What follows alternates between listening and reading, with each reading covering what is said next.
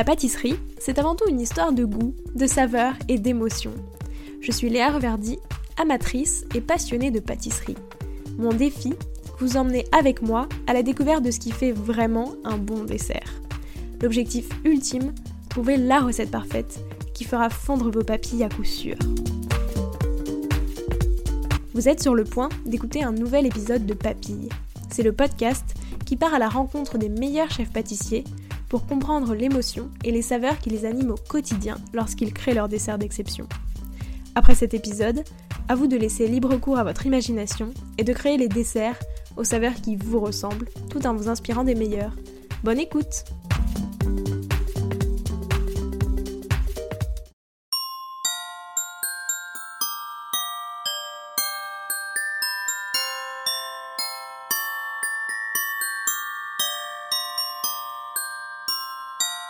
Bonjour à tous et à toutes, j'espère que vous allez bien. Pour ce premier épisode de la série de Noël de Papille, je vous propose de découvrir la bûche d'Adrien Salavert. Je n'en dis pas plus et je vous souhaite une bonne écoute. Salut Adrien, euh, comment vas-tu depuis la dernière fois? Euh, Bonjour Léa, mais ça va très très bien. On, continue de travailler euh, à fond. On a fait une très très belle saison, donc on est très content. Bah tant mieux. Alors il y a quelques mois, effectivement, on avait échangé tous les deux euh, autour d'un épisode de Papille. Euh, je mettrai le lien dans la description pour ceux qui voudraient l'écouter. Mais aujourd'hui, on est là pour parler de ta bûche de Noël de l'année. Euh, déjà, est-ce que tu peux nous expliquer, toi, le, début de l'histoire? En fait, d'où te vient l'idée, l'inspiration, etc. Mais déjà, à, la base, ça me tenait à cœur de faire une bûche de Noël. J'ai eu l'occasion d'en faire quand j'étais à Paris et, et puis au final, je me suis dit, c'est pas parce que je suis parti de Paris que euh, on n'a pas le droit de faire une bûche de Noël. Donc j'en ai parlé euh, à mon chef de cuisine, j'en ai parlé à mon directeur. On a beaucoup échangé sur ça. Je leur ai présenté un projet et euh, ils ont été ultra ouverts sur sur le projet, vraiment partant. Ils m'ont vraiment suivi, soutenu dans le projet. Donc donc voilà, on a décidé de, de se lancer à fond dans ce projet. C'est un projet, il faut savoir, pour une bûche de Noël qu'on commence à travailler au mois d'avril-mai. Donc ça occupe c'est un fil conducteur un peu sur, sur, sur une grosse partie de l'année. quoi. Mais pourquoi? Parce qu'en fait, en restauration, tu n'es pas obligé de proposer une bûche, c'est ça? Non, absolument pas. On n'a pas, on a, on aucune obligation, mais euh, euh, c'est plus déjà un exercice de, de, de palace, de, d'hôtellerie de luxe, de faire une bûche de Noël. Après, euh, voilà, nous on est, on est dans une belle maison et moi ça me tenait à cœur. C'est un exercice, je trouve, qui nous sort un peu de notre quotidien aussi. C'est quelque chose qu'on ouais, qui, qui casse notre routine. Donc, euh, donc voilà, c'est ça, ça me tenait à cœur et je trouve que voilà, il y a, y a une, une, espèce de magie de Noël quand on se met à faire les bûches. Là, on est en plein dedans. Euh, alors c'est stimulant et puis, enfin, pour nous, euh, enfin en tout cas pour moi et même même mes équipes, pas faire de bûches euh, pendant les périodes de, de Noël, ça serait presque bizarre, quoi. Ouais. Et après, d'un point de vue très pratique, est-ce que vous la servez euh, pendant les repas ou est-ce que en gros c'est euh, tu la commandes euh, et c'est à emporter pour chez toi quoi? Oui, c'est vraiment à emporter. Hein. C'est pas du tout servi au restaurant. elle est présentée à la boutique du château, mais mais elle est pas du tout servie au restaurant. Après, nos clients découvrent nos desserts et découvrent notre travail. Donc forcément, après, voilà, ils sont un peu plus curieux sur, sur ce qu'on fait. Donc on, on, a des clients qui viennent manger au restaurant et qui commandent une bûche pour, pour Noël après. Ok. Alors, est-ce que tu peux nous expliquer à quoi elle ressemble euh, et à quelle saveur est-ce que tu l'as imaginée pour ceux qui ne bah. visualiseraient pas? Alors, ben, en fait, le, le, visuel, il est, il est, il est assez simple. C'est, une boîte aux lettres, style un peu, un peu boîte aux lettres ancienne euh, à, à l'américaine. Euh, donc c'est une boîte aux lettres. Pourquoi on est parti sur une boîte aux lettres? Euh, La réflexion, c'est, enfin l'élément déclencheur, c'est le, le, centre de tri du, du, courrier du Père Noël qui est à Libourne. Euh, donc euh, nous, on est basé à Saint-Émilion et on est à 10 km de Libourne. Moi, je vis à Libourne et depuis, euh, je crois, depuis 1960, dans ces eaux-là, le centre de tri, tout le courrier en fait du Père Noël est reçu à Libourne. Donc euh, il y a, euh, je crois, une centaine de personnes qui sont embauchées euh, pendant tout le mois de décembre pour trier tout le, courrier des enfants, pour répondre à tous les enfants.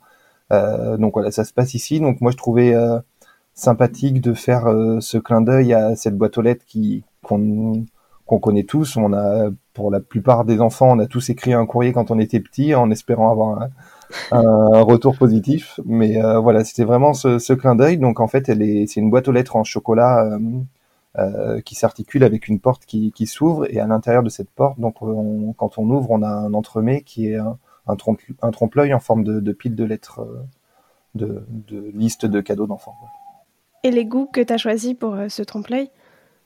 Alors les, les goûts euh, par rapport à un dessert de restaurant, euh, c'est un travail complètement différent euh, parce que on peut pas imposer euh, à la table des gens le jour de Noël euh, ce que nous on a envie qu'ils mangent. Donc on part sur des, des, des, saveurs un peu plus un, enfin je sais pas si, si tu vois ce que je veux dire. Quand tu es au restaurant les, les, personnes viennent manger dans ton restaurant donc ils ont envie de découvrir ton univers. Et là je pense que c'est pas déjà on s'invite un peu chez eux en, avec notre bûche, donc il faut pas non plus que tous les parfums se soient complètement complètement euh, imposés, que ce soit trop compliqué. Il faut que pour moi, il faut que ce soit des choses lisibles. Puis il y, a, aussi un autre élément sur le, choix des parfums qui joue beaucoup pour moi, c'est que autour d'une table de Noël, euh, généralement, euh, on a quand même euh, toutes les générations qui se retrouvent. Donc euh, il faut que ça puisse plaire euh, aux, grands-parents, aux parents, aux enfants et aux petits-enfants. Euh, donc on part sur sur des parfums. Généralement, j'aime bien partir sur des choses un peu gourmandes. Donc on a du caramel, du caramel et du pain d'épices qui sont un peu le, clin d'œil à, la période de Noël. Et, après, on le rafraîchit avec du fruit de la passion. Donc, on a une mousse vanille, un crémeux fruit de la passion et un, un insert avec du fruit de la passion frais. Donc voilà, c'est de la gourmandise, c'est surtout de la gourmandise et puis de la légèreté parce que euh, il faut quand même penser aussi à finir le repas euh, en légèreté. Ouais. Et depuis combien de temps est-ce que tu, tu l'as vraiment en tête? Enfin, je veux dire, est-ce qu'au moment où tu t'as discuté pour, euh, pour créer une bûche de Noël, tu vois, au, à Trollon-Mondo, euh, tu savais déjà que tu voulais faire cette bûche-là, que tu voulais t'inspirer de cette boîte aux lettres de Libourne, etc. Ou c'est vraiment venu après? C'est venu un peu après, en fait, euh, tout au début, euh, quand euh, je suis arrivé dans le, le, domaine viticole, ben, je cherchais un lien avec le vin, je cherchais des, des, raccourcis peut-être un peu un peu rapides. Je pensais à faire, je sais pas, enfin voilà, des, des on, on, a les premières idées qui viennent, c'est la, bouteille, la barrique. on pense à des choses, des choses comme ça. Puis après, je me suis dit, faut aller un peu plus loin, faut continuer à réfléchir. Et puis, en l'occurrence, nous, le, restaurant, le nom euh, Les Belles Perdrix, c'est à la base c'est un, club de lecture, hein. c'est un club de, femmes qui s'émancipent un peu en, pied de nez au, club des sangs et au club des, euh, grands perdreaux, où les femmes n'étaient pas acceptées. Donc voilà, le, restaurant euh, Les Belles Perdrix avait porte ce nom en hommage à ces, clubs de lecture. Donc la, lettre est partie de là en fait, le côté écriture, le côté lettre et courrier. Et je me suis dit, il y a, le courrier des enfants quand même. C'est ces lettres. Et puis après, euh, il y a eu, ben, je sais pas, à un moment donné, je me suis dit, mais oui, la boîte aux lettres, elle est ici. C'est en fait, c'est le courrier des enfants qu'il faut faire, mais il faut aussi faire la boîte aux lettres.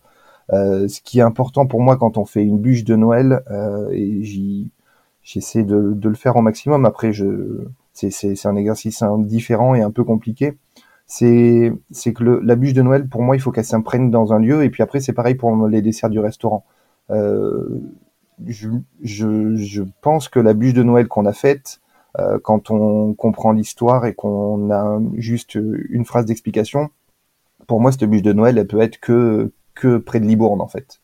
Euh, la, la, boîte aux lettres, voilà, le, la boîte aux lettres, elle a un sens euh, parce que on a le centre de tri ici, parce que parce que voilà, il y a, y a, une vraie réflexion. Et je trouve que c'est important pour euh, pour nous et pour nos clients de, de créer une vraie histoire et d'avoir une vraie une vraie cohérence dans, dans, dans, notre, dans nos propos et puis dans nos créations. Quoi. Ouais, puis après, il y a le côté un peu sympa aussi de tous les gens qui habitent, tu vois, finalement proches, euh, qui se disent Ah, bah c'est chouette, t'as vu, t'as reconnu, c'est la boîte aux lettres. Exactement, il y, a un, il y a un côté fierté aussi parce que on essaie de mettre en avant euh, euh, dans nos desserts d'assiette nos producteurs. Là, on essaie de mettre en avant la, la richesse de notre terroir et puis la, la, la, richesse culturelle aussi de, de notre région. Donc ouais, il y a un côté fierté des, des gens qui, qui, vivent ici. Euh, c'est sûr que ça, ça, ça, fait plaisir et puis je trouve que je trouve que c'est important parce qu'on est une belle région, donc on en est fier. C'est vrai, et je trouve que ça ajoute vraiment, tu vois, à l'histoire de la bûche. Euh, mais du coup, ça, c'était un peu pour le côté visuel. Euh, du coup, j'imagine, tu vois, que tu as eu cette idée-là.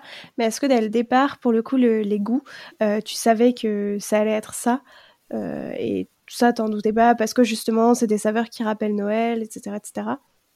Ouais, pour les oui, pour le visuel, en fait, le, travail sur la création, je pense qu'on en avait parlé sur le premier podcast, mais le travail de création sur une sur une bûche, il est complètement différent que le travail de création sur un resto, un dessert à l'assiette sur un restaurant. C'est-à-dire que là, je travaille plutôt le visuel en premier.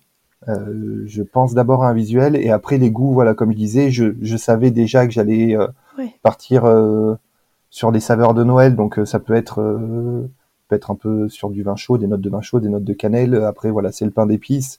Mais il y a, je veux dire, il y a, une réflexion pour que le, dessert soit bon parce qu'on a fait plusieurs essais, on l'a goûté, mais on savait que les parfums, ça serait du caramel, du pain d'épices et du fruit de la passion. Ça, c'était c'est quelque chose que j'ai réfléchi en fait après, mais c'était quand on, s'est dit on met quoi dans cette bûche, c'était une évidence quoi.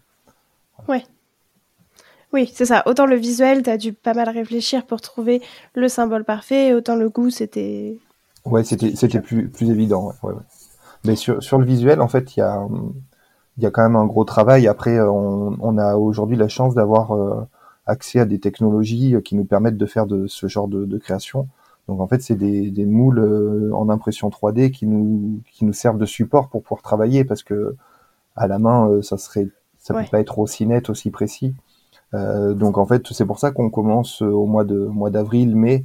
Une fois qu'on a l'idée, moi je travaille avec une, une jeune start-up de, de, de, de Provence, de Menton, qui, qui fait des moules sur mesure et qui voilà est à l'écoute avec nous, nous fait des dessins. Donc c'est du dessin c'est du dessin technique euh, en 3D, donc on est vraiment, on rentre dans, dans un, pour nous, on rentre dans un autre travail en fait, quoi. Voilà, on échange sur ça, et euh, et ça c'est vraiment une grosse aide. En fait, on se rend compte que la la seule limite qu'on a avec euh, ces, cette technologie, ben, c'est notre créativité, quoi. Ouais, c'est ça. Et ça, c'est assez incroyable. Enfin, j'imagine. J'en discutais aussi avec Sophie, qui, me, qui, me disait pareil, en fait, que ça a vraiment changé dans votre quotidien de pâtissier d'avoir ce, ce genre de possibilités, quoi. Clairement, euh, clairement. Après, c'est la, la, créativité du coup qui nous fait euh, qui nous fait démarquer, mais euh, c'est ce genre d'outils. Je m'en sers pour la bûche parce que c'est des visuels qui qui sont importants et qui sont durs à, à travailler sans moule. Et puis après, c'est on pourrait faire euh, des boîtes aux lettres euh, sans moule, mais on y passerait beaucoup plus de temps. Il faut voilà, il faut avoir aussi un côté rationnel. donc, ça serait pas possible. après, il y a quand même une limite à à, au moule en silicone, c'est c'est le, le, travail de la main, quoi. Voilà, on est des pâtissiers, on a un travail à la poche, on a. Alors là, on a quand même une partie technique parce que le chocolat, euh, si on sait pas travailler le chocolat, on peut le mettre dedans, on fera pas de boîte aux lettres. Mais euh, mais sur un dessert à l'assiette, on peut pas on peut pas utiliser euh, systématiquement des moules et puis mettre dedans et puis mettre dans une assiette, quoi. Non, c'est ça, mais je pense que pour le coup, c'est quand même beaucoup plus pour ouais, faire des grosses pièces comme les bûches, ce genre de choses, où du coup tu peux plus t'amuser sur les formes, euh, enfin en, faisant en sorte que ce soit plus simple et plus reproductible facilement sur un grand nombre que si tu devais tout faire à la main, quoi. Ouais, ouais, exactement. Ouais. Et d'ailleurs, j'y pensais parce qu'en fait, euh, ta bûche, du coup, c'est ça, t'as quand même une petite boîte aux lettres que tu dois ouvrir et après t'as la bûche au milieu. Donc je trouve que t'as aussi ce truc de euh, bah, cadeau de Noël où en fait la bûche est cachée aussi dès le départ quand on la met sur la table, non? C'est vrai, je, je l'avais pas vu comme ça, mais, euh, c'est vrai, il y a le côté un peu cadeau de Noël, et il y a surtout euh, la, réflexion que j'ai quand euh, on, j'ai fait cette bûche, on l'a beaucoup comparé avec celle que j'ai faite à la réserve, où j'avais fait des livres qui s'ouvraient aussi, en clin d'œil à la bibliothèque de l'hôtel de la réserve. là, l'idée aussi, c'est quand même sur un, un, repas de Noël ou qui dure généralement 4, 5, 6 heures où les enfants, eh ben, ils sont partis depuis bien longtemps euh, commencer à, à, jouer à leur cadeau de Noël. C'est aussi euh, le moment où voilà, on sort la bûche de Noël et puis tout le monde, tout le monde repasse à table et tout le monde passe un moment ensemble parce qu'au final, euh, ça c'est quelque chose qui me tient à cœur. Les, pour moi, le, la pâtisserie et les desserts, c'est c'est un moment familial, c'est le, le, gâteau du dimanche. Ouais. Donc euh, cette bûche, les enfants ils viennent et c'est presque un jeu. Alors on joue pas avec la nourriture, mais mais il y a un côté ludique qui fait que les enfants euh, reviennent à table et puis s'émerveillent euh, peut-être plus que devant une bûche roulée euh, euh qui est rayée à la fourchette et qui, qui va être tout aussi bonne. Hein. mais, mais voilà, il y a ce côté un peu plus magique les, qui fait rêver les enfants et c'est ça aussi qui me tient à cœur de, de, rassembler tout le monde autour de la table. Quoi.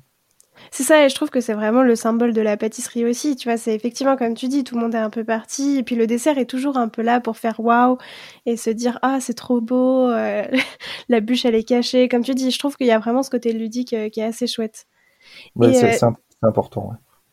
Tu disais donc à la réserve, la bûche, elle, enfin, en tout cas, elle faisait référence à la bibliothèque. Donc en fait, toi, c'est important que à chaque fois tes bûches ou en tout cas tes, pâtisseries euh, plus globalement, mais là on est sur le thème des bûches, euh, fassent référence à euh, l'endroit où tu travailles, à la région dans laquelle... Enfin tu vois, elles s'inscrivent vraiment dans, dans, dans, un lieu. Oui, oui, je, trouve que c'est important. c'est l'histoire qu'on veut raconter et c'est le client il peut pas capter l'histoire si si on la raconte pas en fait et si enfin il, il peut surtout pas la capter si on n'a pas quoi euh, donc, euh, donc on, se creuse pour en raconter une, et après on essaie de la faire passer au mieux à nos clients. Des fois ça marche, des fois ça marche pas. Et puis c'est exactement pareil ça pour un dessert à l'assiette. Hein. Euh, il y a toujours une réflexion. Alors il y a des desserts qui vont être un peu plus, on va prendre un peu plus de raccourcis parce que ça, ça, demande beaucoup de réflexion de travailler sur des desserts. de, de, réflexion, de créativité, d'essai, de travailler sur des desserts avec une histoire très riche, mais, euh, mais voilà, quand euh, il y a toujours quand même un fil conducteur dans tous nos desserts avec une, une histoire qu'on essaie d'écrire et qu'on retransmet à nos clients. Et là, c'est pareil. Et puis au final, euh, dans, quand, quand on est sur notre propriété, donc il y a le restaurant, mais il y a aussi le château viticole. Et le vin, c'est exactement la même chose. Euh, on a des gens, nous, qui sont passionnés, qui travaillent dans les vignes depuis des années, euh, qui le, c'est plus que du vin, quoi. Et quand on les rencontre, quand on est sur la propriété, qu'on les rencontre et qu'ils nous parlent de, ce qu'ils font, de leur travail, eh ben ouais, en fait, euh, ben, l'histoire, elle est là, et c'est cette histoire-là quand on quand on achète la bouteille ou qu'on la boit, ben, en fait, on, comprend aussi la, il y a, une valeur monétaire, mais il y a, une valeur euh, de travail, il y a une valeur, il y a, y a, plein de valeurs derrière cette bouteille, et puis voilà, c'est cette histoire qu'on veut capter. Euh, je trouve que je trouve que c'est très important.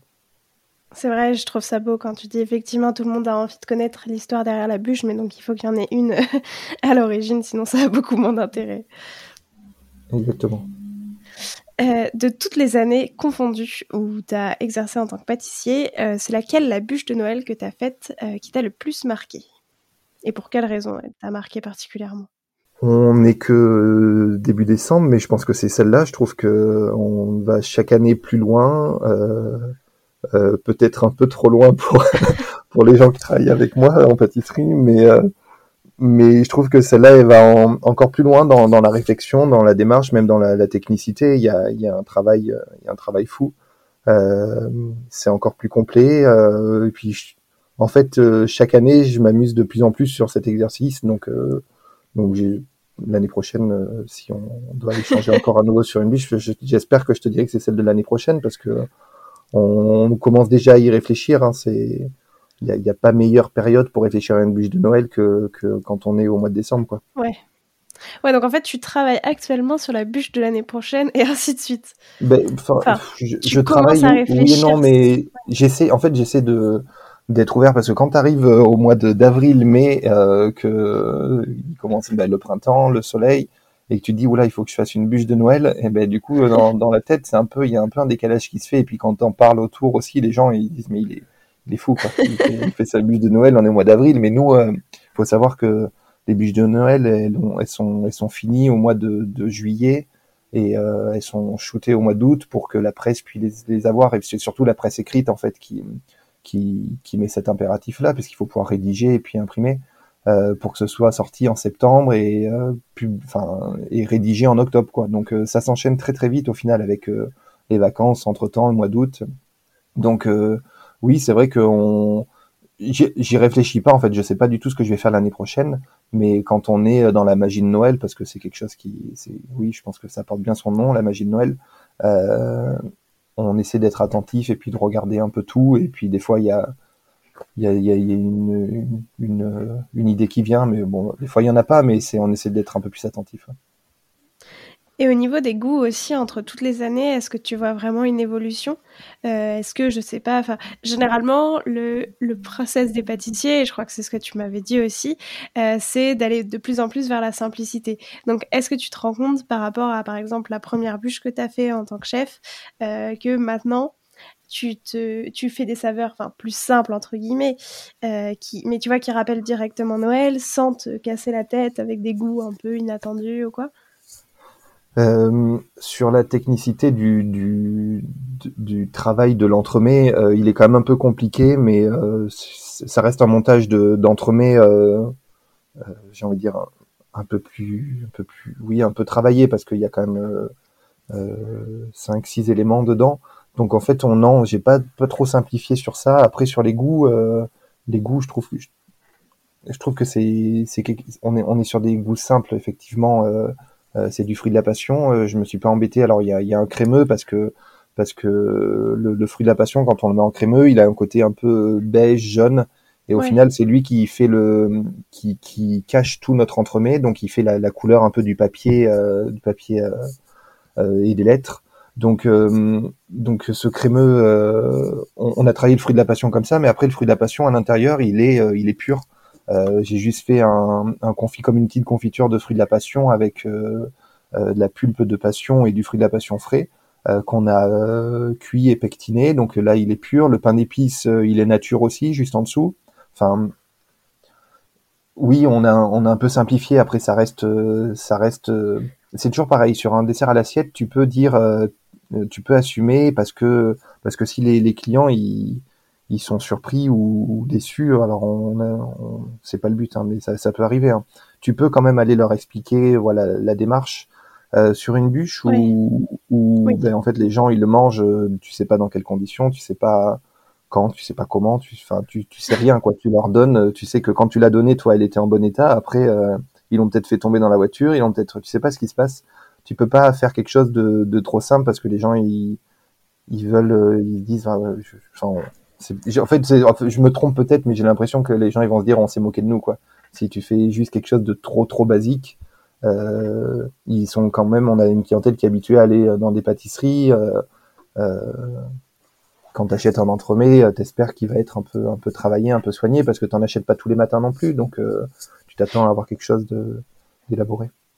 Oui, non, mais bien sûr, moi, c'était pas du tout au niveau de la technique, c'était vraiment, tu vois, en termes de goût pur, où justement tu te rapproches de goûts que tout le monde connaît et euh, où tu es sûr un petit peu de faire l'unanimité parce que, euh, euh, enfin, tu vois, la fruit de la passion, mine de rien, tout le monde connaît un petit peu le fruit de la passion et j'imagine que tout le monde l'a goûté, ce qui est pas forcément le cas avec certaines autres saveurs. Bah, tu vois, je pense à ton dessert épi de blé ou du safran en pâtisserie, bah, tu vois, on peut se dire, ah oui, tiens, ça c'est plus inconnu. Enfin, tu vois ce que je veux dire, ou justement, par rapport à ça, comme tu dis, euh, comme les gens le mangent chez eux, euh, que tu sais pas forcément quel repas ils ont eu non plus avant, euh, tu vois, c'est plus simple peut-être aussi de faire des saveurs que tout le monde connaît, mais bien sûr pas du tout travailler simplement. Enfin, je veux dire, l'objectif c'est ça, c'est pas non plus que tu puisses te dire, bah, j'aurais pu faire la même chose et ça aurait été aussi bon.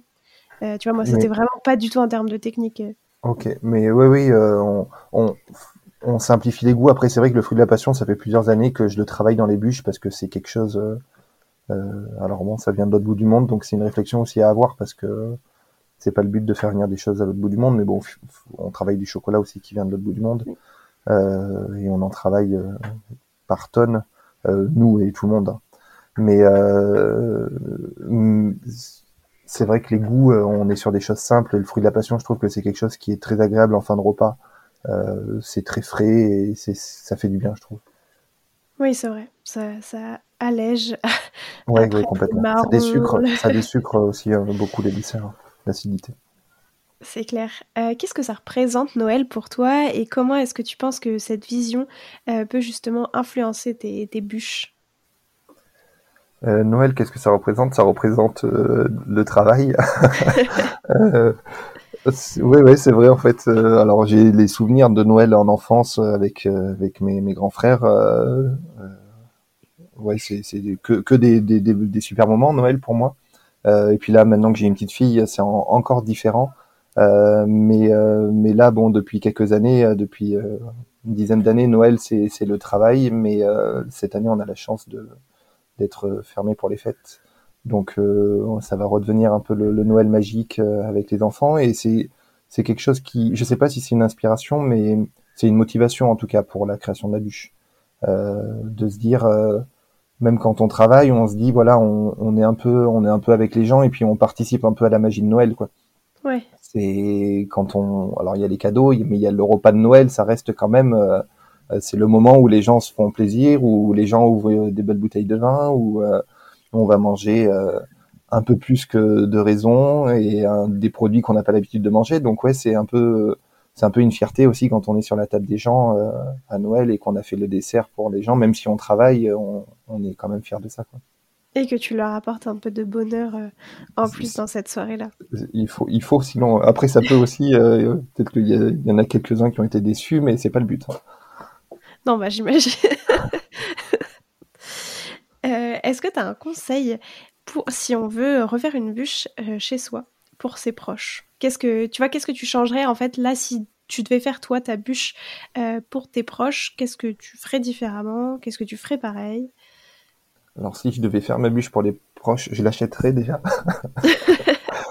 euh, je vais pas mentir parce que je me fais suffisamment euh, suffisamment euh, taquiner par mes amis qui me disent que quand ils viennent manger chez moi, je fais jamais de dessert et que j'achète des, des des desserts ailleurs, donc euh, je l'achèterai. Mais après, euh, si on veut faire une bûche à la maison, bon, c'est un peu de travail hein, quand même. Il faut juste euh, s'y prendre un peu avant. Faut pas le matin de Noël se dire ok, je fais la bûche pour midi ou pour ce soir, parce que bon, il y a déjà au moins un biscuit. Après, si on veut partir sur une bûche roulée, il faut faire attention à la cuisson de son biscuit parce que s'il est trop cuit, c'est loupé. S'il est pas assez cuit, c'est loupé.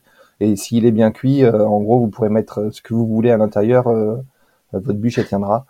Euh, donc euh, vous arriverez à la rouler, vous vous embêterez pas, mais euh, mais oui, il faut s'y prendre à l'avance, quoi. C'est surtout ça, quoi. Faut pas faut pas trop attendre le dernier moment, quoi. Pour toi, c'est quoi les principales contraintes avec ce type de dessert? La principale contrainte, c'est une bonne question. Hein. je dirais peut-être c'est juste le fait qu'on on maîtrise pas tout de A à Z. C'est-à-dire que c'est ce que je racontais tout à l'heure, on donne la bûche à un moment donné, euh, la veille de Noël, et après on ne sait pas trop ce qui se passe. Quoi. Donc, euh, et au, final, quand j'en parle euh, au travail, ben dans le vin c'est un peu pareil. Quoi. On donne une bouteille de vin, nous on sait, enfin les gens qui la font savent comment elle est faite, savent savent ce qu'ils ont mis dedans, ce l'amour qu'ils ont qu'ils y ont mis, parce que nous c'est pareil, on met beaucoup d'amour dans, notre travail. Et au final, on ne sait pas comment c'est conservé et c'est un peu frustrant ça. Euh, c'est un peu voilà, c'est un, un, peu la contrainte, mais bon, c'est le lot de tous les pâtissiers de, de, boutique aussi, hein, de, de donner un gâteau et puis de pas savoir comment il va être euh, dégusté. Si il peut très bien avoir un frigo qui, qui congèle un peu un endroit et le gâteau va être un peu congelé, ou il n'est pas conservé à la bonne température, ça va être un peu chaud, ça va être moins bon. Enfin voilà, on sait pas. Ou alors ça peut être, euh, enfin on parle beaucoup hein, des, accords mais vins, mais si euh, si on met, euh, c'est très bon hein, les sauternes sur les desserts, mais c'est des choses, c'est très sucré et des fois ça peut faire ressortir aussi que le sucre du dessert, quoi. Donc euh, on peut se retrouver, nous on fait un travail en amont sur sur le, sucre dans nos recettes et puis si on vient boire un jurançon de un jurançon ou un sauterne de 20 ans sur le sur le dessert, et eh ben ça va ramener du sucre. Ça c'est des, des, des, contraintes qu'on qu'on maîtrise pas.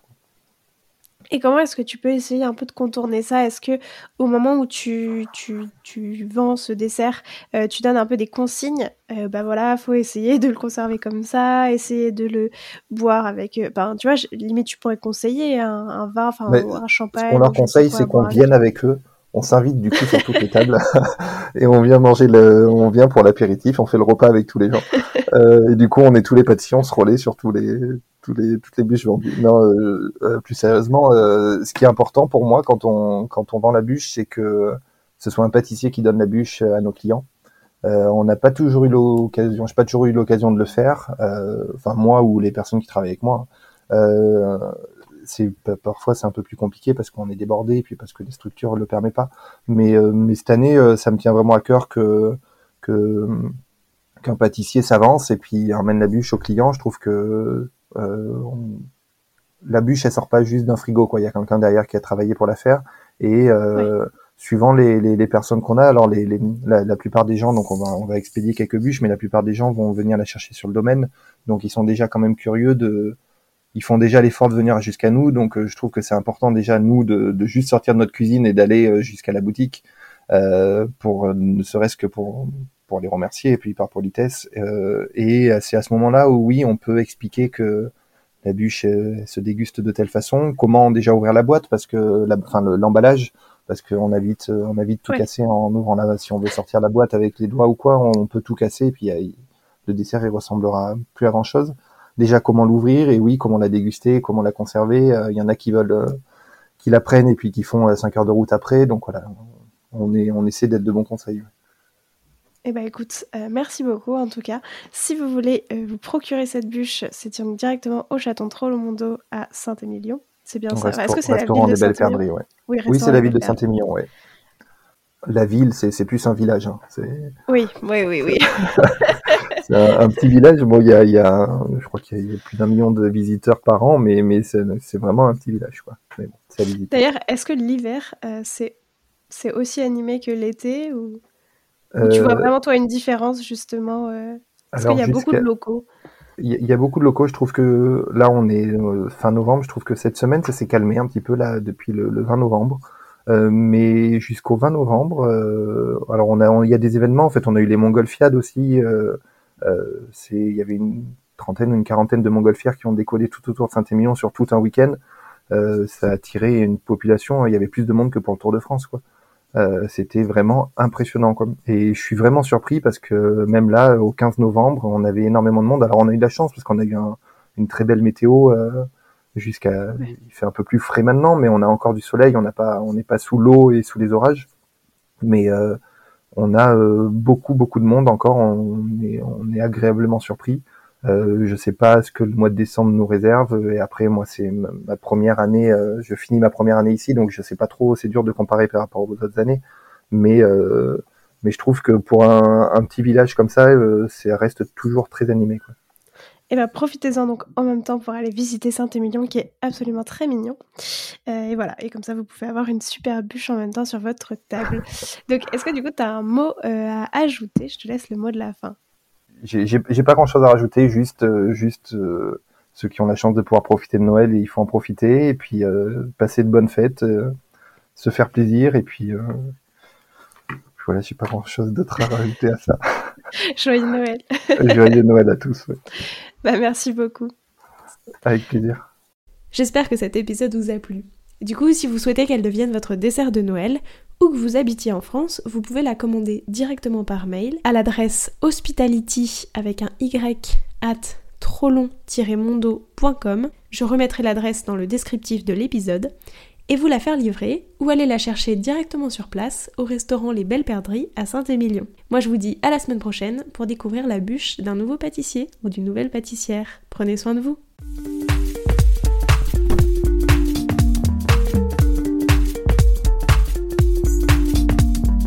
Alors, quel sera votre prochain dessert?